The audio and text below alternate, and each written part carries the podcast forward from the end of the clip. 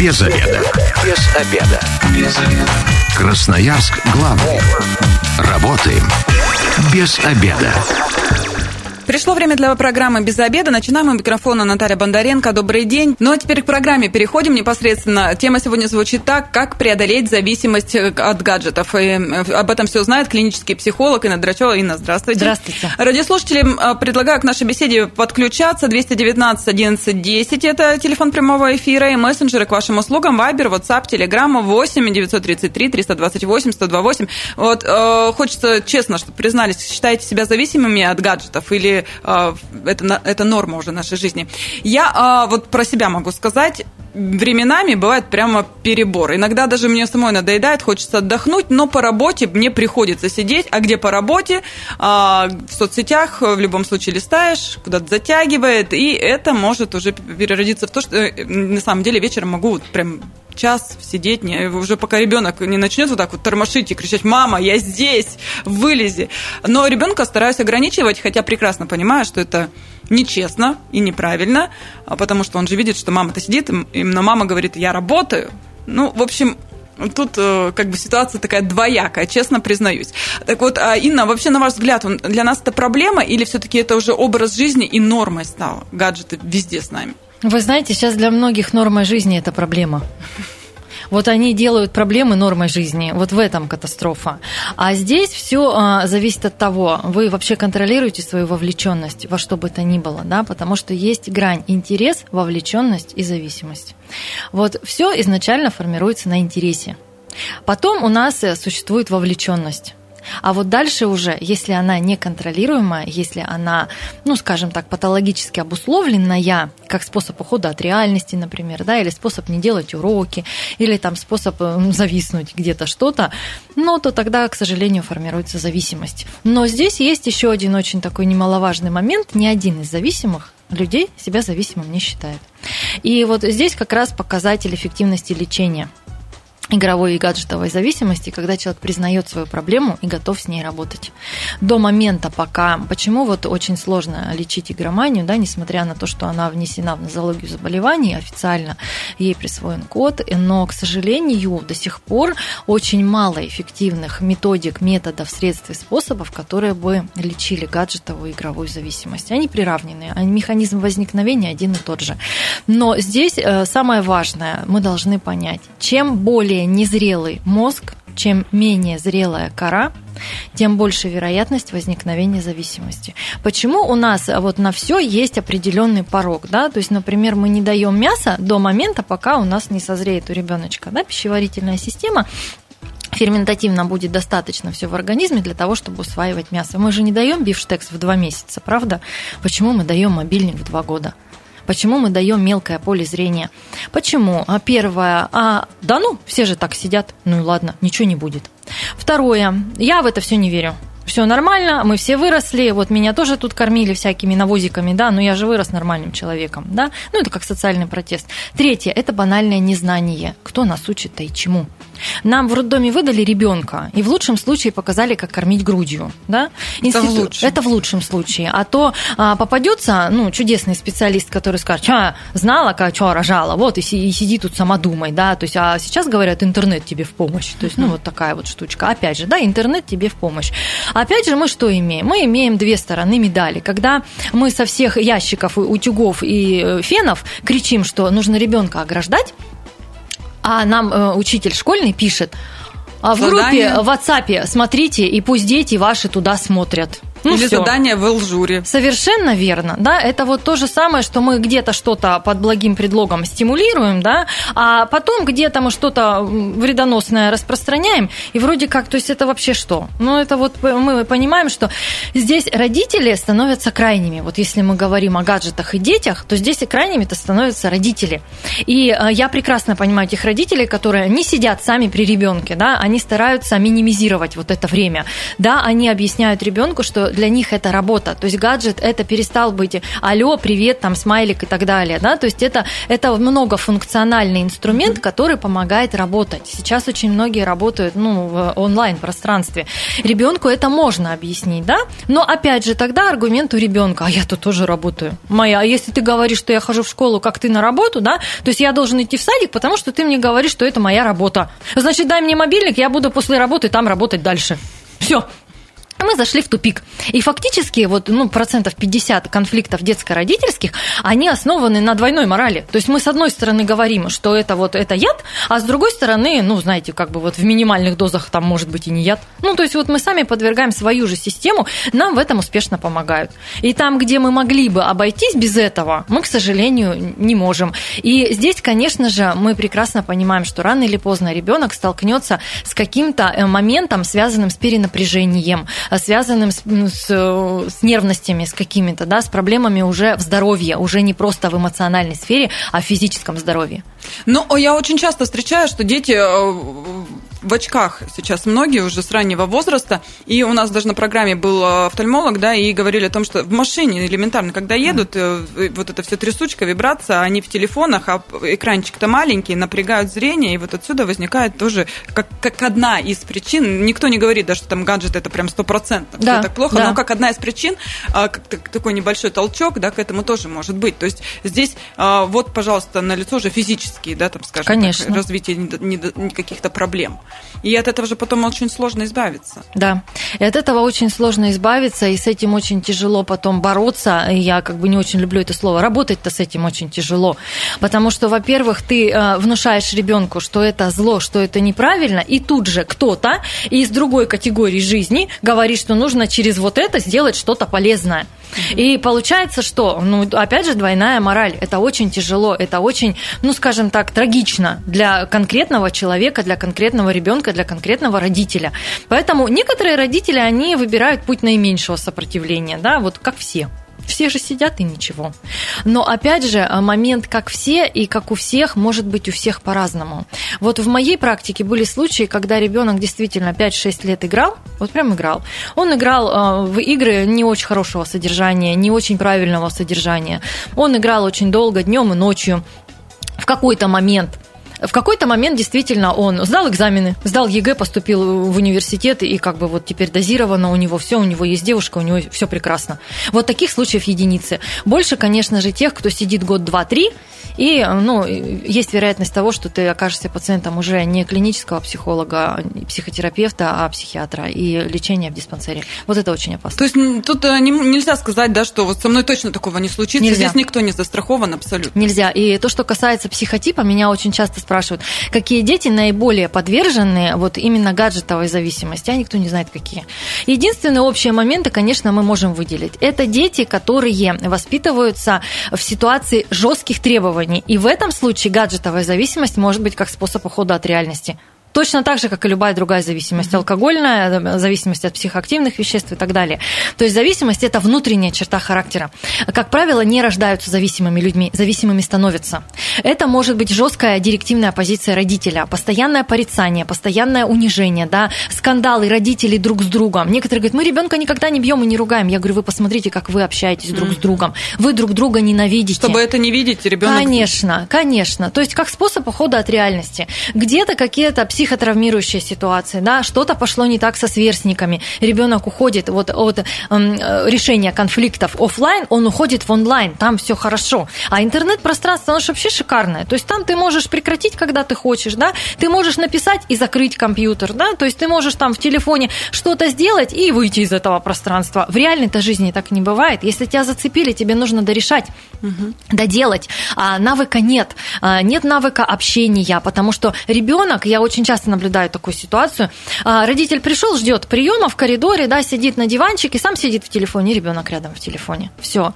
Я говорю, зачем? Ну, используйте эту минуточку пообщаться. В самолете очень часто а, я вижу, что родитель сам и ребенок сам. То есть мы перестаем общаться. Дома точно так же. Мы пришли к тому, что у нас есть у каждого свой телевизор. Уже у каждого, наверное, свой холодильник, своя микроволновка, чтобы никто никому ничего ни, нигде не пересекался и уже точно не потревожил. А если что-то захотели, позвонили, даже уже не кричим из комнаты конечно, в комнату, позвонили. СМСки пишут друг другу, да, из комнаты на кухню. Потому что, а потом мы говорим о каких-то там ожирениях, о каких-то непониманиях, ну все, мы уже вот все, мы уже даже, простите, голубями не пользуемся, СМСку отправили и все.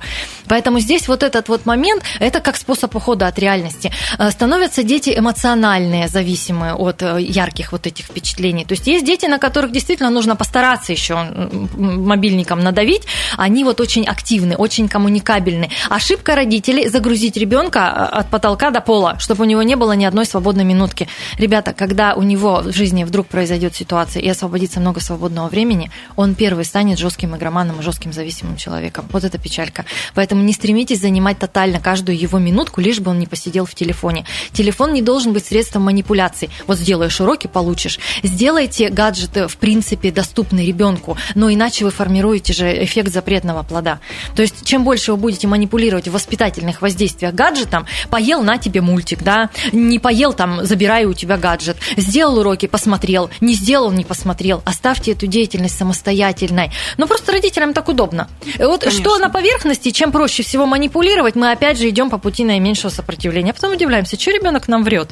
А он тоже выбрал самый прямой путь. Там, где проще, простите, нагнуть родителя, там оно и получилось. А родитель потом обижается, ребенок виноват, его ведут к психологу. Хотя изначально... Это родители везде. Да, да, правда. 219 11 10, телефон прямого эфира. Как вы относитесь к гаджетам? Считаете ли себя гаджетозависимыми или нет? Или же прекрасно а, можете прямо от себя ограничивать какое-то время, проведенное а, в, в телефоне? А, и мессенджеры к вашим услугам 8 933 328 128. Если ты понимаешь, что уже, ну, вот прям очень много времени проводишь, как себя ограничить, чтобы это не было, ну, там, не знаю, как-то тоже из-под палки, чтобы себя тоже не напрягать этим, и чтобы это было правильно, и как ребенку правильно донести. Многие же забрали телефон, ребенок там в истерике бьется, ты сказал, все, не получишь, я здесь главный, я родитель, и хоть заревись. Ампутация действительности проблемы не решает. Сначала мы должны дать что-то ребенку взамен. Поэтому, когда родитель вдруг, даже когда вот приходя ко мне на прием, я вот все то же самое проговариваю каждому родителю, и они говорят, все, все, сегодняшнего вечера у тебя ничего не будет. Я говорю, вот это вы молодцы. А что вы дали взамен? То есть мы вот, понимаете, то есть нельзя ампутировать действительность и думать, что вы решили проблему. Некоторые уносят провода, системные блоки с собой. Я говорю, если вы думаете, что вы обхитрили ребенка, идите к доктору, потому что ребенок в любом случае будет на, на шаг выше. Хотя бы посмотрите на то, как ребенок осваивает мобильник. Пока вы там читаете инструкцию на трех э, иностранных языках, ваш ребенок уже все и поставил на вашем же телефоне от вас же и пароль. Поэтому вот тут мы должны понимать, а что мы даем взамен ребенку, и как мы ему преподносим. И не надо просто вот так вот рубануть и сказать, все, все, у тебя больше ничего нет. Хотя бы поговорите с ребенком, придите, обсудите. Вот ты понимаешь, вот мы сходили к доктору, нам объяснили причинно-следственную связь. Вот я понимаю, что сейчас я делаю очень больно тебе, я делаю больно себе, я ломаю систему, которую, которую я упустил, которую я выстроил или не выстроил но это нужно. И где-то мы должны быть все-таки, наверное, последовательны, тверды и, э, ну, скажем так, э, четки в своих uh-huh. установках, потому что, опять же, но мы же живем и до ситуации мобильника, и что у нас происходит? Не уберешь игрушки, я выкину. Ребенок не убрал, родитель не выкинул. А там не сделаешь, не выйдешь из дома. Я ребенок не сделал, вот, ребенок не сделал и все равно пошел куда-то гулять. Одно дело, когда в детстве было Наташ соблазнов не так много, uh-huh. понимаете, у нас не было таких моментов для вовлечения вовлечения родителей, для зависимости. Мы все равно где-то были самостоятельны. Почему наши дети так зависимы от гаджетов? Потому что родители проникают как бактериофаги везде. Они же поглощают детей, понимаете? Вот тот же телефон, от него родители это сами страдают. И вместо того, чтобы дать ребенку самостоятельность и какую-то ответственность, да, и какой-то микрострессовый опыт, что делает родитель? Ты пришел, ты ушел, ты там то сделал, ты носки там взял, ты носки там, а еще ходит по видеосвязи, ребенок ходит по дому и одевается, а родитель на это все смотрит. У меня в магазин ходит с телефоном, и я с ним всю дорогу вот, разговариваю. Да, понимаете, мы вот в наше время, вот когда, ну, ну, как в эпоху динозавров, как смеется мой сын, да, но тем не менее, в 80-е годы я тоже ходила в магазин, я тоже ходила там куда-то. И, простите, вот сейчас очень многие приходят и говорят, а как мы прыгали по гаражам, и родители ничего не знали. Я говорю, а сейчас ребенку не то, что по гаражам прыгнуть, он через ступеньку переступить не может. Мама ему тут же звонит, ты что, ты ногу подвернешь, ты вот там вот это, а ты варежку одел. И у ребенка возникает ощущение шоу за стеклом. Такие дети, вот сейчас, понимаете, заберите гаджет и дайте что-нибудь другое. Мы все равно будем, мы сделаем наших детей зависимыми в принципе, потому что мы у них отобрали ответственность а, за свои действия, за свои бездействия. Вот эту вот микросвободу, дозированную по возрасту, мы у них забрали. А мы вообще сами-то такие же. Нас навигатор ведет. Мы когда сами последний раз принимали решение? Вот это опасно. Мы сейчас ненадолго прервемся. Кстати, такая мысль, да, действительно, мы сами-то уже и без навигатора никуда. Раньше-то как-то адреса все искали. А у нас небольшая рекламная информация, затем продолжим наш разговор. Без обеда.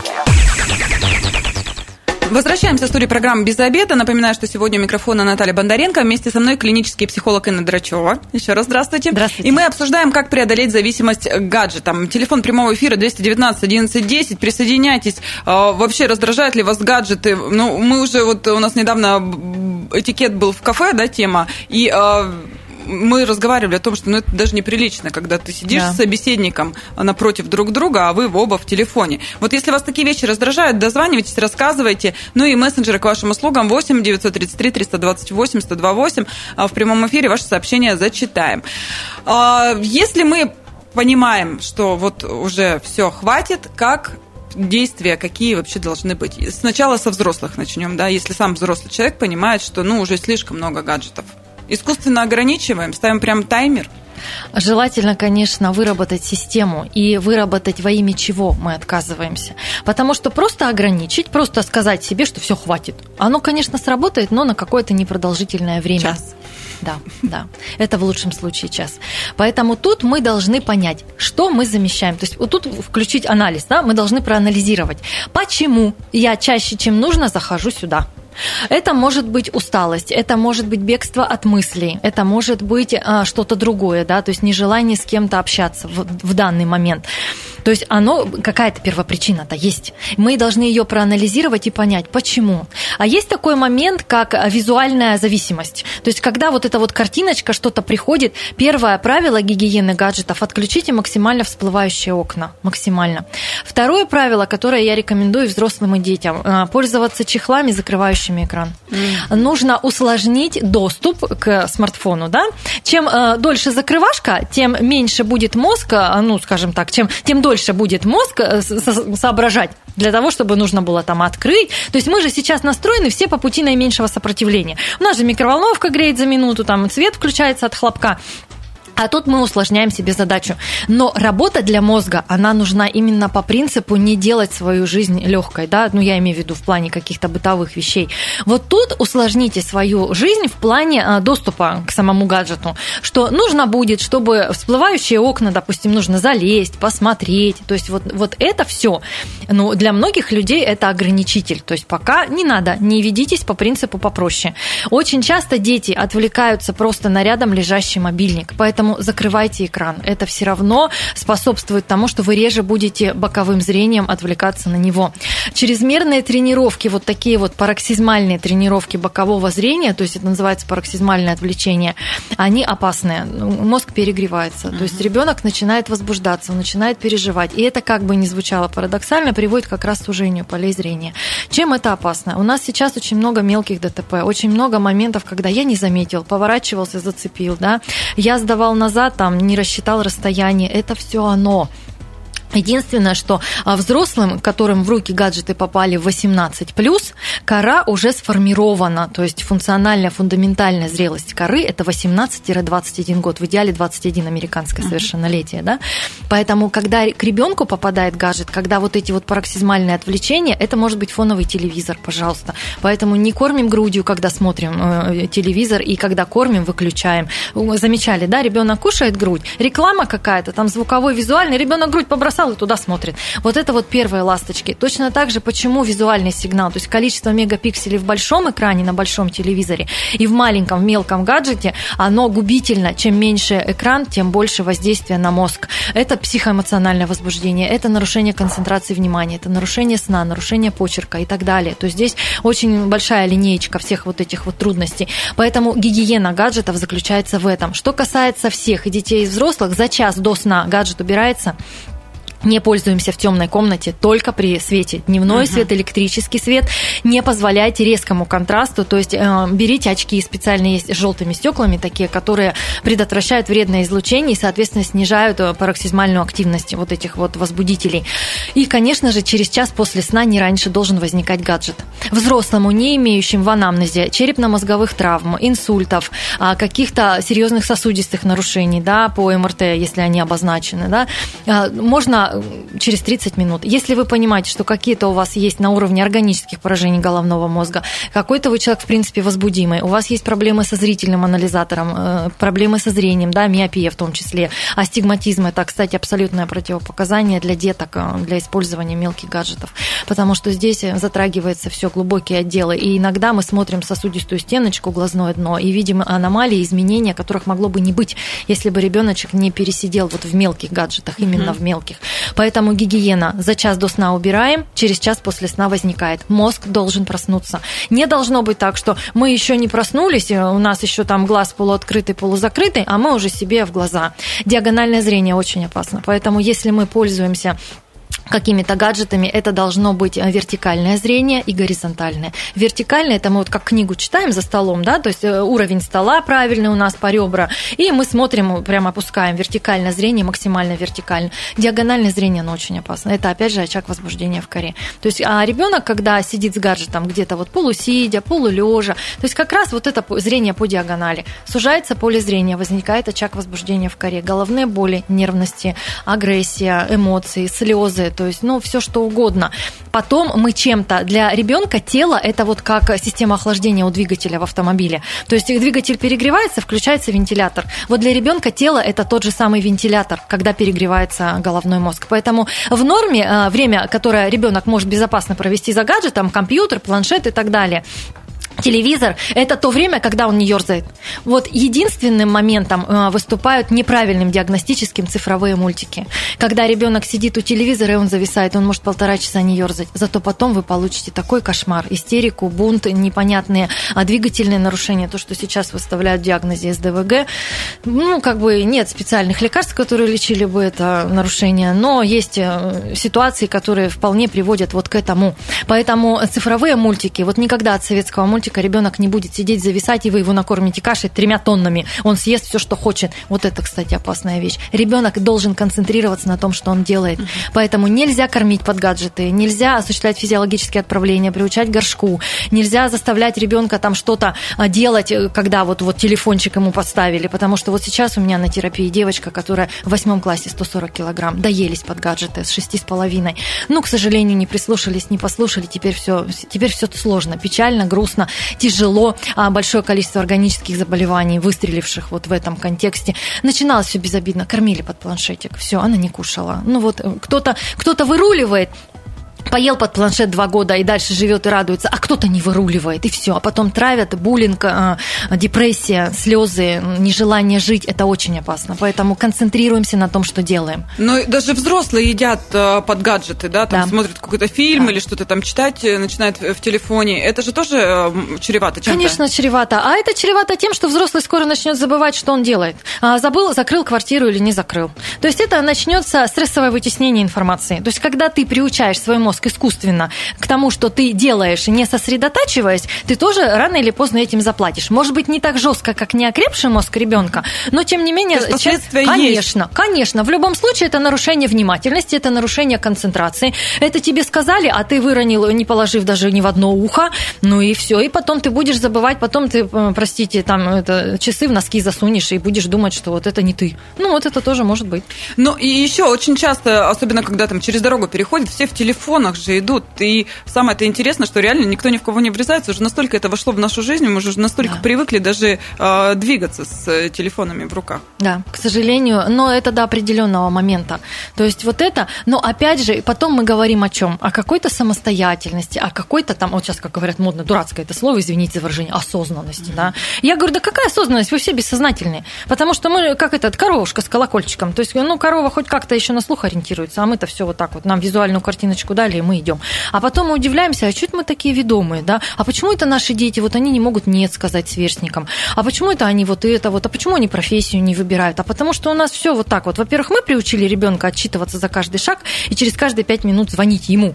То есть зоны ответственности ребенка уже нет. А почему? Потому что родителю страшно. И ему в преодолении тревожности проще 303 раза позвонить ребенку и сказать ему, какой взять носок, где что поесть и как чего не поесть. А потом бывает ситуация, что ребенок вышел, у него телефон разрядился, он вышел не на своей остановке, и у него случилось стрессовое расстройство речи. Это один из моих пациентов. Вот так вот, понимаете? У ребенка элективный мутизм, у ребенка э, физиологическое испражнение произошло стрессово, и ребенка привели лечиться. А все почему? Потому что других форм поведения, кроме как позвони маме, если что-то случилось, ничего не... И он не смог, он не смог сориентироваться, он не смог обратиться к окружающим, он не смог никак отреагировать на ситуацию, кроме того, что у него случилась истерика и отнялась речь. Вот так вот. Поэтому тут, когда мы говорим о том, что мы все вот погружены вот в это, но здесь, конечно, и желание коммуницировать и контактировать, мы перестаем улыбаться, мы перестаем замечать какие-то мелочи. Вот даже э, какие-то ситуации, да, вот, ну, может быть, вследствие, кто вот работает, стали замечать, вот ко мне приходят, например, люди говорят, вы знаете, ну вот раньше там свидетели, они замечали больше мелочей. Я говорю, так все, не будет как раньше. Потому что мы, к сожалению, уже перешагнули тот момент, когда мы расширяем свой кругозор везде. Да? Как мы теперь пишем сочинение? Где-нибудь найти в, в, этом, в 15, в 15 пункте, да, не сразу. Учителя говорят, первые эти всплывающие ссылки не открывайте, там будет все одно и то же. Открывайте там 20-ю, 30-ю, там точно будет плагиата меньше. Все. То есть мы, мы приучаемся к чему? К, к ограниченности информации. Мы не замечаем детали. И если вдруг нам попадает попадается свидетель, который описывает там, какая шапка, какие глаза там, и как все это произошло, и замечает время, там, номер и модель, марку автомобиля, это прямо ура. Это прямо, скорее всего, кто-то такой из ряда, из разряда вон выходящий. Или в возрасте человек, потому что, ну, как правило, люди, которые в возрасте, это другого да, поколения. Даже да, смотрю на да. родителей. А, я вот уже рассказывала э, на, на сросте, да, о том, что можно звонить несколько часов, они даже не подойдут. Если у них звук выключен, они даже ну, на телефон внимания не обращают, уже думают, что-то случилось, уже готов бежать. Да, да. Они потом берут, да мы там телевизор смотрели, да. и не обращаем внимания на телефон, он вообще в другой комнате лежит. То есть, ну, и я... Это люди, которые выросли непривязанными. А мобильный телефон – это когда никто не знает ты где, но зато ты всегда э, должен быть на связи, понимаете? То есть вот тут, ну это же еще и поле для того, чтобы сказать все, что угодно и кому угодно, да, то есть ты можешь сказать, где угодно ты находишься. И поэтому тут, кстати, тоже повод для обмана и для лжи детей. Недавно тоже такую фразу услышала, если бы не было сотовых телефонов, люди бы либо жили долго и счастливо, либо расходились в один день и друг другу мозг не выносили да. после этого еще несколько Совершенно лет. Совершенно верно, да. И, кстати, что касается семейных отношений, гаджеты тоже иногда воспринимают. А, пришла ко мне пара и говорят, что вы знаете, он меня в друзья не добавляет, мы разводимся. Ну вот все. То есть эпоха гаджетов, то есть одна говорит, что он зависимый, и он меня не добавляет в друзья, а он говорит, она э, каких-то лайкает каких-то мужиков. Все. То есть, понимаете, вот, вот на чем может рухнуть семья, а в семье двое детей. Вот так. А еще э, смс, да, это тоже такая штука. Ты пишешь с одной интонацией, человек воспринимает да, с другой. Вот, да. пожалуйста, Что ссора. ты тычешь меня восклицательным знаком. Да, это все из разряда того же, да. И когда очень часто я вот, например, пишу без смайликов очень быстро, мне говорят, а что ты злая? Ну, то есть, вот понимаете, какая злая? Злая. То есть текст – это текст, не должны мы примешивать эмоции в текст.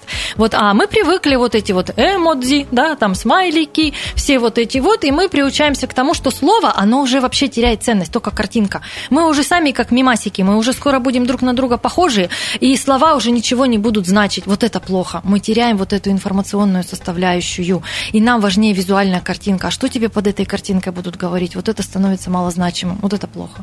Ну и а, вообще, а, давайте совет такой радиослушателям слушателям, а сколько времени можно и безопасно проводить в телефоне в день? Есть такая какая-то норма или же ее нет? Вы знаете, если учесть, что, ну вот если взять за основу, общение – это счастье. Ну вот к этой э, э, фразе можно относиться всяко, но для вас безопасная норма, во-первых, это тогда, когда вас никто не видит и когда вы общаетесь, ну там работаете, занимаетесь по делу. Выделите время как для работы, чтобы это было частью вашего рабочего дня и плана. Если вы это делаете, делайте не на глазах у детей. Наши все равно какие-то вот эти вот вредоносные вещи, они должны быть спрятаны, потому что нам сложно объяснить, почему ребенку нельзя, а нам можно. И э, безопасно и немного – это тогда, когда не дискомфортно тебе, ни для твоего ни физического, ни эмоционального здоровья, не рушит твою семью, не отдаляет твоих близких, потому что ты не будешь счастлив вот там, в том пространстве, если ты останешься без тех, кого ты потеряешь в этой жизни. И вот, наверное, здесь у каждого норма своя. И всегда э, замечайте удовольствие в этой реальной жизни. И когда вы начнете любить вот эту жизнь, офлайн пространство, вам там захочется меньше. Ну и, конечно же, фильтруйте, не переедайте. А то некоторые говорят, мы там ограничиваем себя в питании. Я говорю, ваша информация, она заменяет вам три котлеты. Поэтому будьте внимательны и дозируйте также информацию, как и еду. И вот кратенько, когда звоночек вот этот тот самый, когда уже к специалисту нужно идти с гаджетозависимостью? Когда понимаешь, что э, проседают другие дела, когда начинаются эмоции, нервы, то, что в простонародье, да, и когда на это начинают указывать близкие, от этого страдают ваши дети, ваши родственники и ваши дела. Вот в этом случае нужно идти к специалисту. Спасибо большое. Я сегодня говорю клиническому психологу Ине Драчевой. С вами была Наталья Бондаренко. Программа через пару часов появится на нашем сайте 128.fm. Эм. Если что-то прослушали, обязательно переслушайте. Ну и если вы, как и мы, провели этот обеденный перерыв без обеда, не забывайте без обеда, зато в курсе. Без обеда.